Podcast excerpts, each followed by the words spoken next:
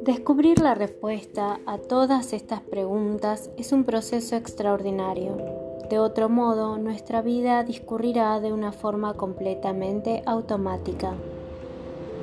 Son muchas las personas que malgastan la vida dominados por la codicia, la agresividad y el temor o corriendo en pos de la seguridad, el afecto, el poder, el sexo, la riqueza, la salud, el placer o la fama, en un ciclo interminable de búsqueda que el budismo denomina samsara.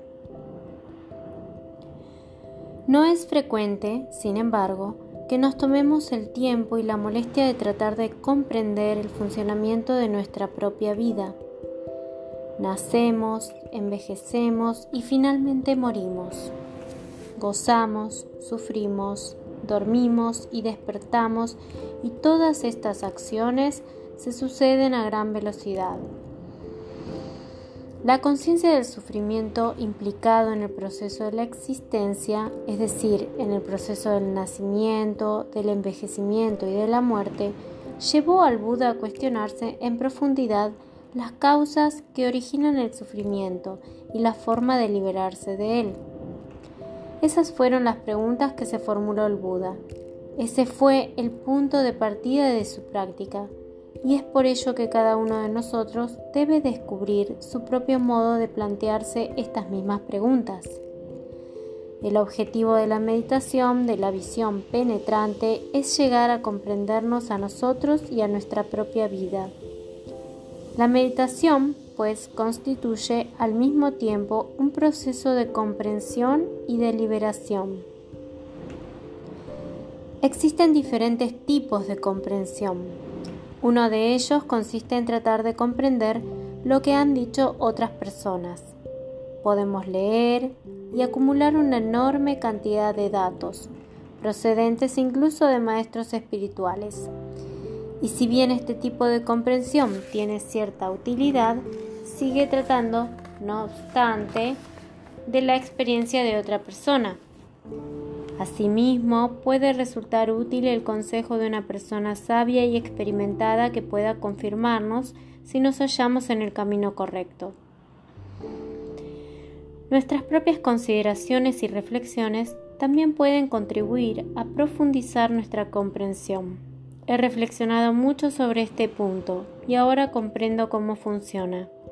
El pensamiento también puede proporcionarnos una gran cantidad de información, pero ¿existe acaso un nivel de conocimiento más profundo todavía?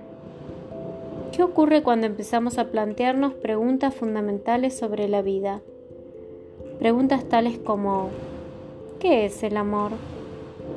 ¿O ¿Qué es la libertad? Preguntas que no pueden ser contestadas mediante un conocimiento meramente intelectual o de segunda mano. Uno de los descubrimientos del Buda y por todos aquellos que generación tras generación han llevado a la práctica estas enseñanzas es que existe una respuesta para estas difíciles y extraordinarias preguntas pero esta solo puede originarse en el conocimiento silencioso e intuitivo que se deriva del desarrollo de nuestra capacidad para ver clara y directamente lo que ocurre. ¿Cómo empezar? Tradicionalmente se afirma que este conocimiento solo puede madurar si desarrollamos tres aspectos fundamentales de nuestro ser.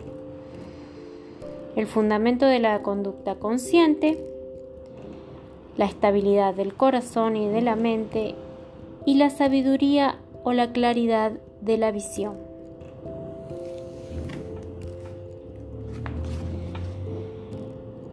La conducta consciente, la práctica de los cinco preceptos. El primer punto, la conducta consciente o virtuosa, significa actuar respetuosa y armónicamente hacia toda forma de vida. Para desarrollar la práctica espiritual es absolutamente imprescindible que nuestra vida se asiente en una conducta ética. Si nuestras acciones generan sufrimiento y conflicto en los demás y en nosotros mismos, será imposible que podamos aquietar, recoger y concentrar nuestra mente en la meditación. Y también será imposible que lleguemos a experimentar la apertura del corazón. Solo aquella mente que se halle firmemente asentada en el altruismo y la verdad puede desarrollar fácilmente la concentración y la sabiduría. El Buda subrayó cinco aspectos éticos fundamentales que contribuyen al desarrollo de una vida consciente, cinco preceptos básicos en los que deben adiestrarse todos aquellos que aspiren a seguir el sendero de la atención plena. No obstante, estos preceptos no deben ser considerados como si se tratara de mandamientos absolutos, sino que constituyen, por el contrario, directrices prácticas que nos ayudan a vivir de un modo más equilibrado y contribuyen de este modo a desarrollar la paz y el potencial de nuestra mente. Cuanto más trabajemos con ellos, más descubrimientos que tienen un carácter universal y que son aplicables a todas las culturas y a todas las situaciones. Estos preceptos constituyen un objeto fundamental de atención que no debemos dejar de cultivar en nuestra vida espiritual. El primer precepto, abstenerse de quitar la vida, un aspecto que en el noble octuple sendero se encuadraría dentro del apartado de la acción correcta. Significa que debemos respetar y reverenciar de toda forma de vida, impidiendo que el rechazo o la aversión nos lleven a dañar a cualquier criatura vida. Aunque lo que acabamos de decir parezca evidente, siempre nos las arreglamos para olvidarlo. Hace algunos años, el New Yorker publicó una tira cómica durante la temporada de la casa en la que un ciervo se dirige a otro y le dice, refiriéndose a los seres humanos, ¿por qué no se dedican a diezmar sus propias manadas?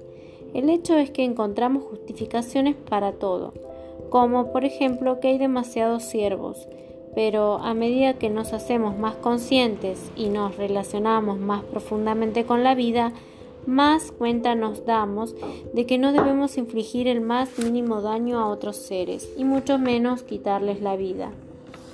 Nadie, ni siquiera la más pequeña de las criaturas, decide, desea morir. Y cuando tratamos de llevar a la práctica este precepto, no solo dejamos de dañar a los demás, sino que también dejamos de hacernos daños a nosotros mismos. El segundo precepto, abstenerse de robar, quiere decir que no debemos tomar aquello que no nos pertenece. No robar también significa el no dañar fundamental. Debemos dejar de ser codiciosos y tratar de no acumular en exceso. En un sentido positivo significa también que debemos utilizar las cosas atenta y cuidadosamente y tomar conciencia de que estamos compartiendo la vida en este planeta. El mundo es como una gran nave que transporta a numerosos seres y para sobrevivir necesitamos tanto de las plantas como de los animales y de los insectos. Todos los seres tienen derecho a compartir los recursos de que se dispone el planeta. Estamos íntimamente relacionados con las abejas, los insectos y los gusanos, ya que si no hubiera gusano que oxigenara el suelo ni abejas que polinizaran las cosechas, todos nosotros terminaríamos muriéndonos de hambre. La estrecha relación existente entre todos los seres vivos hace que todos, hasta las abejas y los insectos más pequeños, sean necesarios. Si aprendemos a amar a la tierra, nos sentiremos satisfechos y estaremos contentos con todo lo que hagamos. El origen de la auténtica ecología, el punto de la partida, que puede hacer posible la paz en este mundo consiste en el sentimiento de pertenencia al planeta, el sentimiento de que todos procedemos del planeta y de que todos estamos estrechamente interrelacionados. Solo a partir de este sentimiento de participación podremos comprometernos realmente y desarrollar un estilo de vida más generoso y más amable para con el mundo. El cultivo de la generosidad constituye pues un elemento esencial de la vida espiritual, que al igual que ocurre con el adiestramiento de los preceptos y en la meditación, puede ser practicado de modo que su espíritu informe todas nuestras acciones y haga que nuestros corazones se tornen más fuertes, pero también más ligeros, lo cual a su vez nos posibilitará el acceso a niveles de mayor desprendimiento y felicidad. El Buda subrayó la importancia de la generosidad cuando dijo, si supierais lo que yo sé sobre el poder de la generosidad, no tomarías ni un solo bocado sin tratar de compartirlo de algún modo con todos los seres vivientes. Tradicionalmente se describen tres tipos de generosidad, pero cada uno de nosotros debe acometer la práctica en su propio nivel. Al principio, por ejemplo, la práctica de la generosidad se reduce a una mera tentativa, como cuando nos sobra algo y pensamos, no creo que esto me sirva de nada, tal vez debiera dárselo a otra persona. Pero no, mejor me lo guardaré para el año que viene, aunque después de todo será mejor que se lo dé a alguien. Pero aún este rudimentario nivel de generosidad es positivo, porque no solo nos proporciona cierta satisfacción, sino que además puede servir de ayuda a otra persona. Este tipo de generosidad es, en definitiva, una forma de compartir y de relacionarlos con los demás. El siguiente nivel de la generosidad consiste en dar amablemente. Es como si pidiéramos a nuestra hermana o hermano que compartiera lo que nosotros tenemos, que disfrutara con aquello que nos proporciona placer. Compartir abiertamente nuestro tiempo, nuestra energía y nuestras posesiones es una tarea muy hermosa. El hecho es que no necesitamos acumular demasiadas cosas para ser felices sino que es la relación que establecemos con el flujo cambiante de la vida lo que determina, en última instancia, nuestro grado de felicidad o de sufrimiento. La felicidad solo dimana de nuestro propio corazón. El tercer nivel de la generosidad consiste en dar con amabilidad y bondad.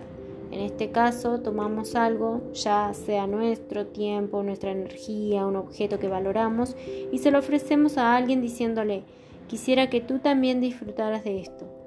En este caso, es como si nuestra propia felicidad dependiera del hecho de ser capaces de compartir nuestras posesiones. El aprendizaje de este tipo de generosidad es un proceso muy hermoso. Pero aprender a ser más generosos y compartir nuestro tiempo, nuestra energía, nuestras posesiones y nuestro dinero no significa en modo alguno que debamos hacerlo para acomodarnos a una imagen ideal de nosotros mismos o porque queramos complacer a alguna autoridad externa, sino porque comprendemos que la generosidad es una de las causas de la felicidad. Tampoco estamos diciendo, por supuesto, que debamos despojarnos de todas nuestras posesiones, ya que eso sería desproporcionado y también debemos mostrarnos compasivos y generosos, en definitiva, con nosotros mismos. La comprensión del poder de la práctica de este tipo de apertura es algo muy especial y de hecho constituye un verdadero privilegio. El tercer precepto de la conducta consciente, que en el noble octuple sendero se denomina el habla correcta o literalmente no mentir, consiste en abstenernos de las palabras falsas. Dicho de otro modo, solo debemos decir aquello que sea verdadero y útil y tratar siempre de hablar de un modo inteligente, responsable y apropiado. El habla correcta nos plantea una cuestión crucial, ya que exige de nosotros que seamos conscientes de la forma en la que utilizamos la energía de las palabras. Invertimos una enorme cantidad de tiempo hablando, analizando, discutiendo, planificando y chismorreando. Y la mayor parte de este tiempo no estamos atentos ni conscientes. Sin embargo, es posible utilizar la palabra para desarrollar nuestra atención. Podemos estar atentos a lo que hacemos mientras hablamos y tratar de ser conscientes de nuestras motivaciones y de cómo nos sentimos. Y del mismo modo también podemos estar atentos cuando escuchamos. Debemos tratar de ajustar nuestras palabras a la verdad o a lo que nos parezca más adecuado o más útil. De este modo, la práctica de la atención plena nos ayudará a descubrir el poder de la palabra.